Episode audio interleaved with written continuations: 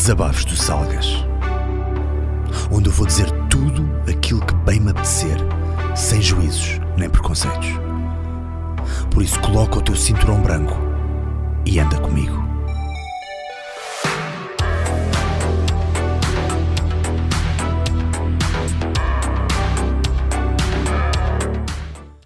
Coisa muito engraçada que aconteceu ontem. Estava eu na minha aula de chinês, mandarim. Tenho uma professora nova este ano. Ela é boeda despachada. Tu olhas para ela, tem aquele ar de chinesinha que não parte um, um prato e de repente ela começa a dar aula. Tem uma energia espetacular.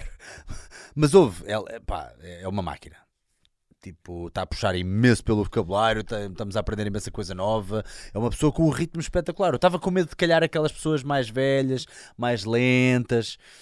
ahm, porque que nós ainda, ainda somos, vá, a maioria da, da turma ainda é eh, relativamente nova, aliás, é bastante nova, a maioria da malta tem 20 e tais anos, aliás, eu sou dos mais velhos que lá está. E, hum, e então um ritmo rápido ainda, ainda se impõe, não é? E, e ela virou-se para mim, recordando-se que no domingo foram as eleições, e perguntou-me: Bruno! os, os chineses não dizem, não dizem o R, não é? Eh, porque o R, eh, és capaz de encontrar R no pinyin. O pinyin, para quem não sabe, é, imagina, tu vais a um restaurante chinês e aparece lá o nome no nosso alfabeto. O, o- a mudança do chinês para o nosso alfabeto chama-se pinyin, que é para nós conseguirmos aprender e conseguir dizer as coisas. Porque se tu olhas para os caracteres, não sabes, obviamente. Ah, portanto, imagina, vais a um restaurante chinês que diz eh, Fanzhong e sabes que é Fanzhong porque está lá escrito Fanzhong, pronto, no nosso alfabeto. Ah, e cada vez que tu vês o R, eles não dizem R, dizem J. Por exemplo, a palavra Jeanne significa pessoa, ah, é com R, mas eles dizem J. E quando é ligada com outra palavra, por exemplo, Neuran, eles, dizem, eles não dizem Nujan. New, new é uh, mulher, uh, é feminino. É, é feminino. Ran, escrito ran, uh, pessoa. Portanto, pessoa feminina, mulher. Não é? Uh, neste caso, pessoa é adulto. Então eles dizem Neuran, Neuran, pá, é bem difícil dizer. Portanto, ela vira-se para mim, Bruno, Bruno, Bruno, votou, votou. E eu tipo, desculpe, não percebi, votou. E eu, ah, se eu votei no, no, no domingo, sim, sim, votei. E ela vira-se, votou em quê? Em frente à turma toda. E eu pensei tipo, wow, that's refreshing. Tipo, nós, nós porquê é que nós temos tanto, tanta celeuma em Portugal para dizer em que é que nós votamos? Uh, eu, percebo, eu percebo que alguém não queira falar sobre isso, e por exemplo, obviamente eu aqui nas dicas de que é que interessa às pessoas saberem em que é que eu votei. Não interessa para nada, não é? Eu estou aqui a tentar falar sobre dicas de fitness e de, de artes marciais e de nutrição e de bem-estar. Uh, estar a comprar guerras idiotas, porque eu já sei que as pessoas levam o uh, os partidos políticos, tal como levam o futebol, de uma forma super religiosa, quase. Se eu disser que votei X, é logo os Y todos a dizer Ei, como é que és capaz? Eu não sei o quê. Portanto, obviamente eu não entro nessa merda. Agora, em frente às pessoas, pessoalmente, se me perguntarem, epá, eu digo na boa, não, não, não tenho problemas nenhums. E nós temos um bocadinho essa celeuma que é do género. Em que é que votaste? Ai, sabes que o voto é secreto? Ah, Qual é a tua cena? Já tive amigos meus a dizerem-me esta merda. Eu tipo, mas olha lá, mas tu achas o quê? Que eu sou a PID? Ninguém vai atrás de ti, eu não te vou dar chibatadas por, por tu dizeres que, que votaste numa cena Uh, que eu não que eu não concordo. Estou-me completamente nas tintas pá, tu é que sabes. Quer dizer, não estou nas tintas né? Mas tu é que sabes tu é que sabes o que é que votas. E, e- e foi engraçado, ela fez essa pergunta a mim eu respondi abertamente. E depois o resto das pessoas ai, ai professora, sabe que o voto é secreto sabe que isso aqui nós não, não perguntamos isso uns aos outros. E eu tipo, oh meu Deus.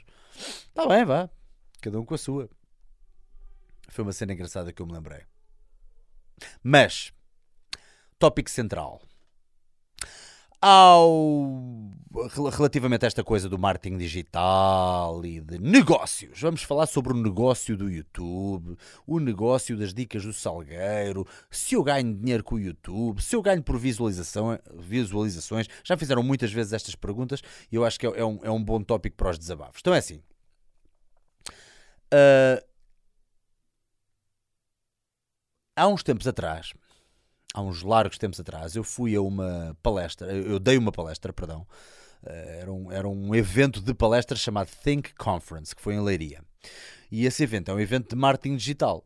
E convidaram para ir lá falar e eu pensei, pá, eu costumo dar palestras de fitness, de treino funcional, de nutrição, convidam para ir a vários sítios e eu dou com todo o gosto. Uh, como eu levo o meu PowerPointzinho e depois também faço a minha aula prática muitas vezes, e é uma cena engraçada, mas de marketing digital pensei eu que não tinha muita coisa para dizer. Até que de repente eu começo a fazer a junção de tópicos Fiz um PowerPointzinho todo engraçado e levei lá então uma palestra de vá, 30, 45 minutos uh, sobre marketing digital, mas um bocadinho baseado na minha experiência. Eu não estudei marketing digital especificamente, quer dizer. Uh, foi tudo tentativa e erro através das dicas do Salgueiro, que já existem há 6 anos. Estamos agora a fazer 6 anos. Portanto, eu acho que é um, é um tópico engraçado para se falar agora sobre isto. E, e, e na altura eu estava com um bocado de receio e pá, estava lá a malta mesmo do empreendedorismo, estás a ver? Aquela malta mesmo do eu tenho 10 empresas, eu faturei 20 milhões o ano passado, cujo lucro depois é tipo 1 euro. uh, não, mas Epá, estava lá essa malta toda e eu a pensar o que é que eu tenho para dizer a estes gajos que eles estudam esta cena e, e, sabem muito mais do que eu sobre isto, mas, mas assim que eu comecei a fazer a junção dos tópicos e, e, e cheguei ao palco e comecei a falar sobre isso tudo, epá, e a cena correu muito, muito bem, porque eu falei ali sobre sete coisas que eu aprendi na minha vida que funcionaram na perfeição no marketing digital.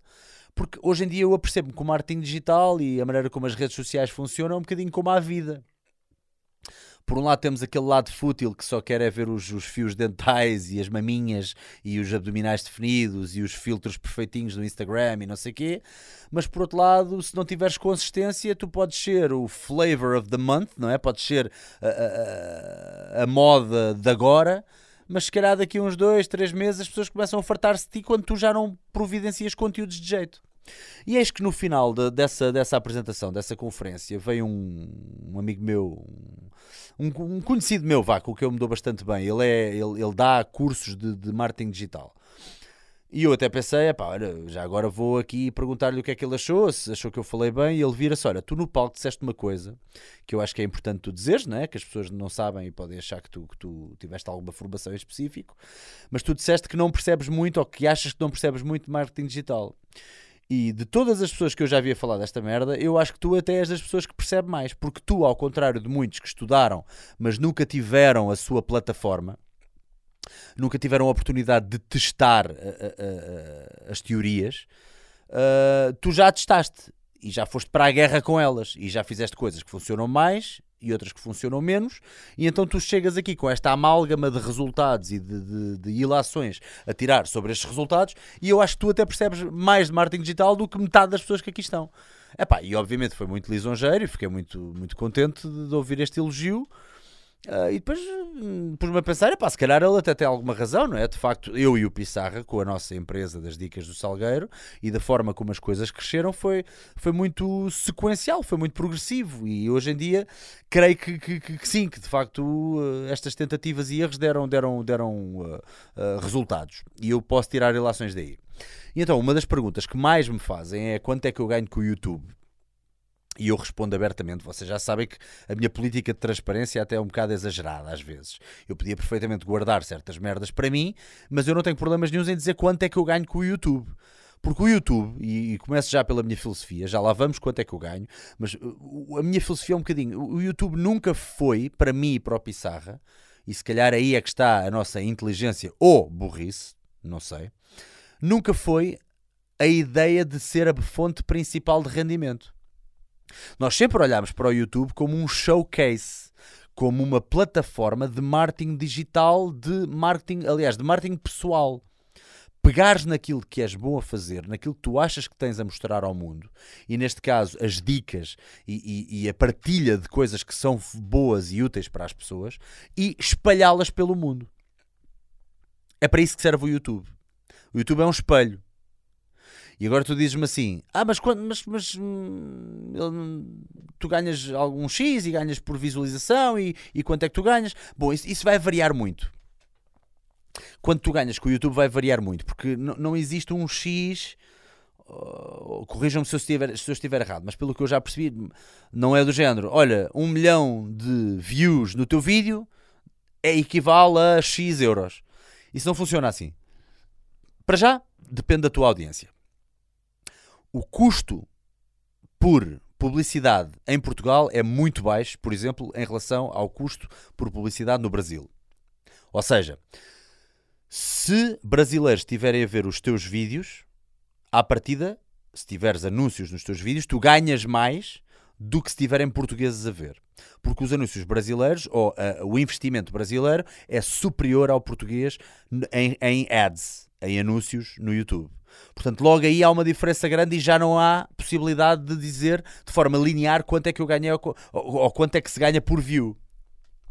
Outra coisa, a partir de 10 minutos de vídeo para a frente, a partir de 10 minutos de vídeo para a frente, tu tens hum, a possibilidade de meter os anúncios que tu quiseres no teu vídeo. Coisa que não acontece se o vídeo for mais pequeno. Imagina que tens um vídeo de 3 minutos, não podes pôr uh, dois ou três anúncios no teu vídeo. Só podes escolher pôr antes e depois, normal, não é? Mas não podes pôr durante o teu vídeo. Por isso é que muitos miúdos youtubers fazem aquele esforço para ter o vídeo com mais de 10 minutos, por isso é que muitas vezes estão a encher chouriços ali a, a divagar, não é? Para ter o, o, para o vídeo depois ter 10 minutos e 2 para já poderem enfiar à vontade os anúncios. Agora, todos nós sabemos que quanto mais anúncios pusermos, menos fluida é a visualização das pessoas que estão a ver o vídeo. E aí pode ser detrimental, ou seja, essa pessoa depois pode ficar tipo, epá, se é para estar a ver esta merda, está sempre aqui a, cl a clicar no X na porcaria do, dos anúncios que me aparecem, epá, uh, farto-me de ver os vídeos do Salgueiro por causa dessa merda. Que é algo que eu nunca quereria sempre nos interessou muito mais, e nós sabemos que é assim, é que se é muito mais bem sucedido, ou pelo menos acreditamos nisso, que é quanto melhor quanto melhor for a experiência do user, da pessoa que está a ver e a ouvir os teus vídeos, mais essa pessoa volta. É aquilo que se chama o binge watching. Nós queremos criar binge watching, que é vi este vídeo agora sobre espargata, Aí, que fixe, apareceu-me agora aqui outro sobre saltos. Aí, vou ver este. E de repente a pessoa deu por si e já viu 10 vídeos seguidos do Salgueiro. É isto que nós queremos. Ver em catadupa, em binge. E isso é muito mais interessante até a longo prazo para depois, se eu tiver algum produto, ou se for dar palestras, ou se, por exemplo, os comediantes fazem muito isso. Muitos deles pelo que eu sei, mesmo em séries que fizeram de sketches e tudo e que têm bem mais visualizações, porque a comédia está a ter um boom muito bom em Portugal, eles colocam coisas no, no YouTube que dão-lhes um boom gigantesco e tu pensas, aí deves ter ganho algum dinheiro com isso. Não, não ganhei nada, até porque utilizei músicas que não eram minhas, por exemplo. Mas eu prefiro que o produto esteja muito bem feito e que as pessoas se identifiquem mais e ouçam aquela música que eu queria mesmo pôr. Ou seja, a obra, a arte está bem mais importante aqui neste, neste esquema, porque depois eu eventualmente digo assim: pessoal, amanhã vou estar em Leiria ou vou estar no Coliseu de Lisboa a fazer um espetáculo de comédia. E de repente a malta, eu reuni ali um público que está tão interessado em ver as minhas coisas que pagou o bilhete para me ir ver. E de repente tens os miúdos novos a encher o Coliseu, a encher o Tivoli, não sei o quê. Pá, o que é ótimo, é ótimo, é ótimo. É, eu, eu acho que esta é a melhor maneira de fazer as coisas.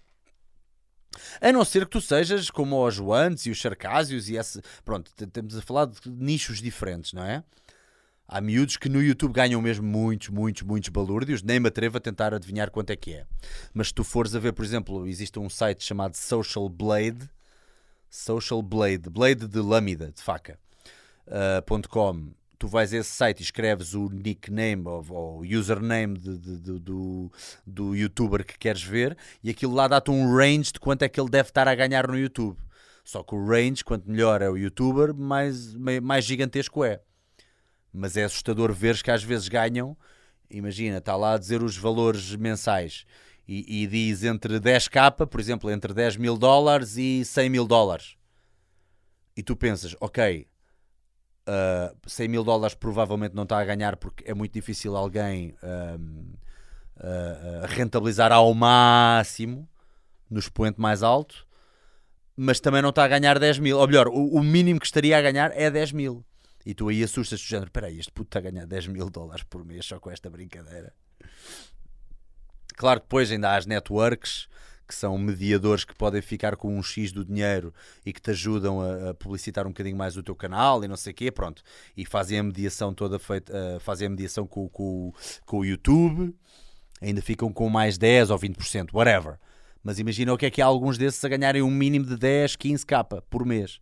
É uma animalidade do caraças. Pronto, feitos os descontos todos, não é? Que isto também, obviamente, depois é tributado. Mas é assustador, não é?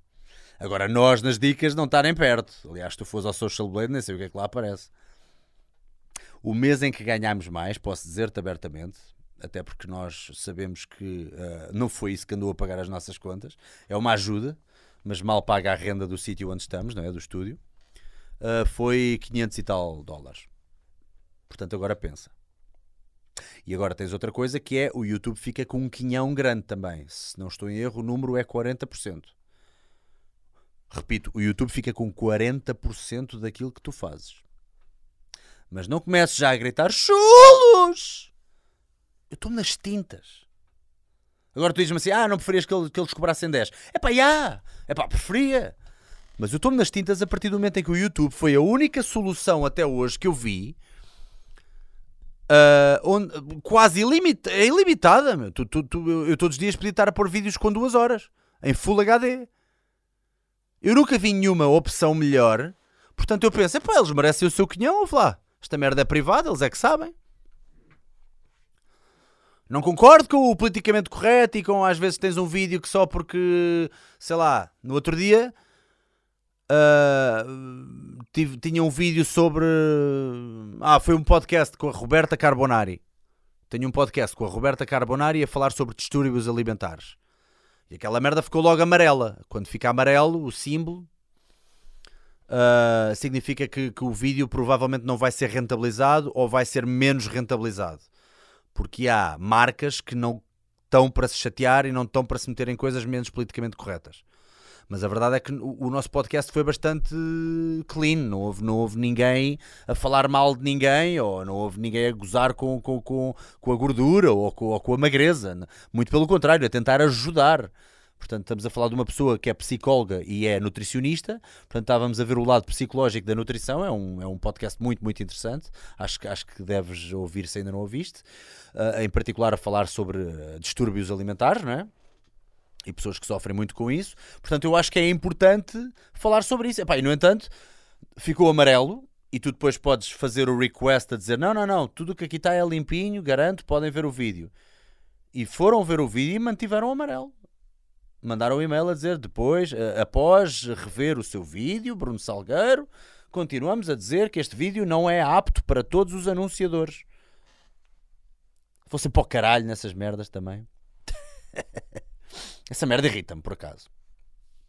Por acaso, isso já tem. Mas pronto. Vídeos a serem bloqueados e não sei o quê.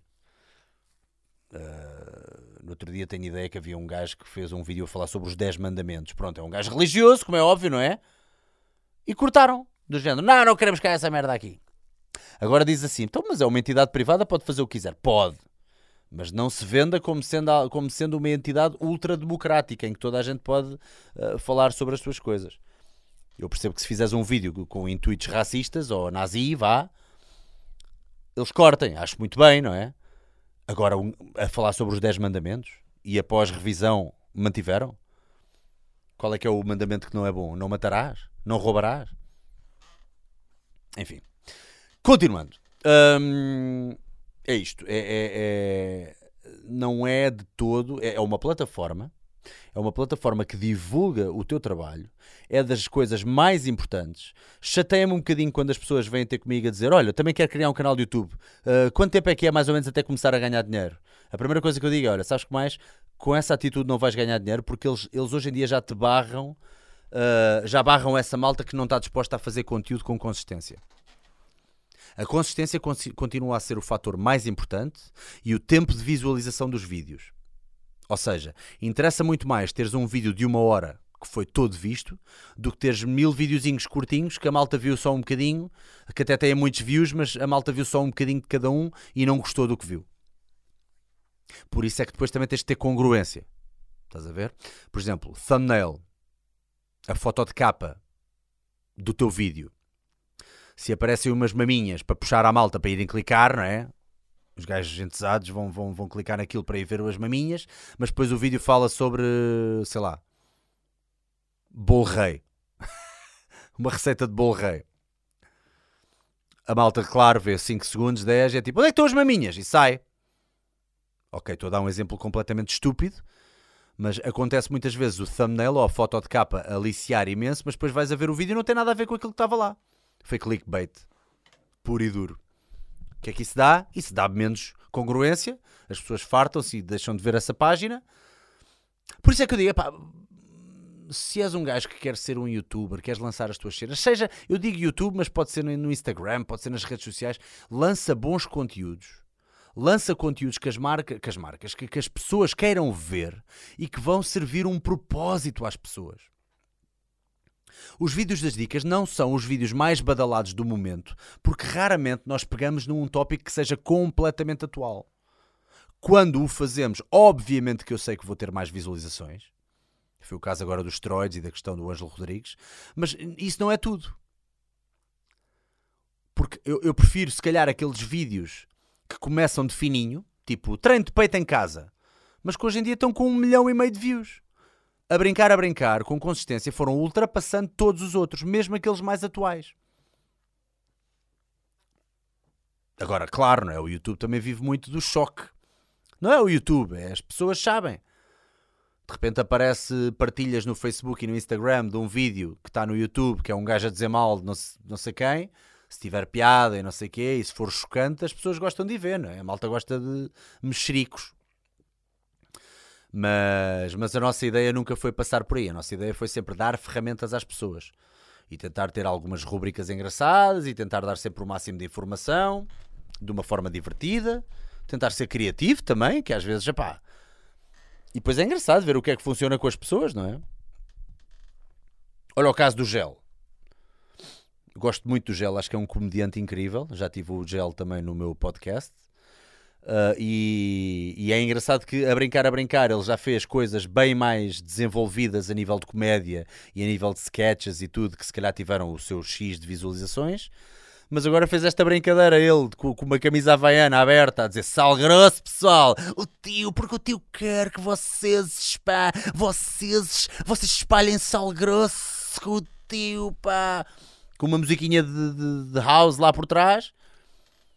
E, e, aquela merda explodiu. E o gajo agora fez uma música sal grosso, metida até ao pescoço. Calma. Estava da cómico. Mas lá está, dentro de toda a comédia que ele já fez, se calhar até foi aquela que foi mais simples e que lhe deu menos trabalho. Uh, isto já aconteceu comigo também. Tipo, às vezes fazemos vídeos muito rebuscados e demorámos dois dias a gravar este vídeo ou uma cena assim e de repente há um vídeo em que eu estou numa varanda a falar sobre como perder a barriga e esse vídeo é muito mais visto. Portanto, eu não estou a dormir, eu sei perfeitamente quais é que são os temas que poderiam dar mais views. Mas a ideia não é essa. Porque depois também há aqui uma coisa engraçada que esse, que esse rapaz, esse, esse senhor do marketing digital disse, que o que eu achei muito engraçado. Que ele virou-se para mim e disse, pá, o teu marketing é marketing de long tail, cauda longa. E eu, upa, ah, pá, óbvio, eu sabia, não é? sabia lá eu. Marketing de cauda longa significa. Depois eu estive a pesquisar um bocadinho para, para, para, conseguir conversar com ele e saber do que é que ele estava a falar. Uh, quer dizer que. Ou seja, imagina, em 100 vídeos, já fizemos para aí uns 400 e tal, mas pronto, vamos pegar numa amostra pequena. Em 100, em 100 vídeos, uh, tens muitos deles que são pouco vistos ou menos vistos, mas são mais abrangentes. Como nós vamos buscar muitos tópicos diferentes dentro do fitness, por exemplo, artes marciais. Eu faço um vídeo de artes marciais, eu vou buscar público que ainda não estava a ver os meus vídeos de fitness porque não estão interessados em perder barriga, ou vídeos sobre perder barriga, mas estão interessados em vídeos sobre como dar um rotativo no ar ou um pontapé bonitinho. Não é? Então, a brincar, a brincar, trouxe malta das artes marciais para as dicas. É esta cauda longa. Outro vídeo, fiz um treino com uma, com uma menina pequenina, que tinha 9 anos na altura, Beatriz Frazão, grande atriz, super talentosa, que agora deve ter 14, 15, não sei. Uh, fui buscar um nicho de pais e, e, de, e, de, e de crianças que gostavam de aprender a fazer uns exercícios mesmo que não sejam muitos, mesmo que o vídeo não seja muito visto, estamos a trazer público novo, estamos a abranger com uma cauda longa. Portanto, existem muitos vídeos que vão ser soldados a ir buscar mais, tipo a tentar espalhar a palavra. Está engraçada a ideia. Pá, ele quando diz isto eu fiquei, ai, ai, olha. Não, não, não sabia o termo, não sabia o termo de marketing de long tail, mas é engraçado. Gostava de fazer um podcast sobre marketing digital, a falar um bocadinho sobre isto e dicas para youtubers, etc. Porque é engraçado que, lá está, foi um bocadinho o, o mote dessa palestra que eu dei, que foi uh, coisas que eu aprendi nas artes marciais de, de, de todos os dias desenvolveres a tua pessoa, uh, todos os dias trabalhares um bocadinho mais a técnica. Uh, as redes sociais é um bocadinho isso também. Tu todos os dias deves estar, vá, não digo todos os dias, não é preciso ser todos os dias, mas tens que estar constantemente a pensar em novas formas de chegar às pessoas.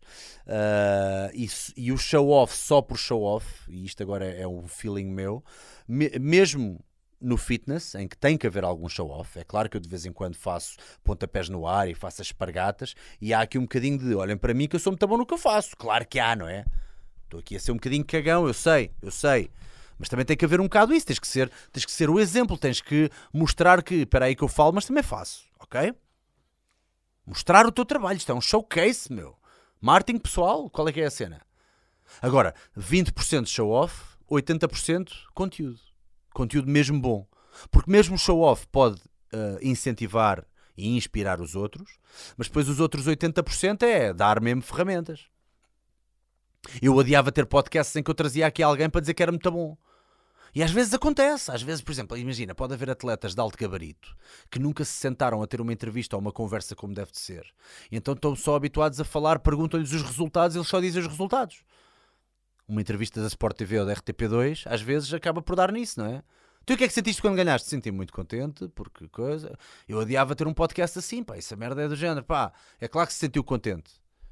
Olha as entrevistas pós-jogo. Às vezes há um jogo de futebol e no final da entrevista é de género. Tu o que é que sentiu? Ao, ao uh, perder, vocês perderam. O que é que há? O que é que sentiu? O que é que está a sentir neste momento? Olha, estou triste, não é?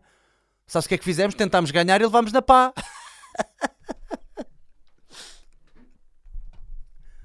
Por isso lá está, alimentar com conteúdo.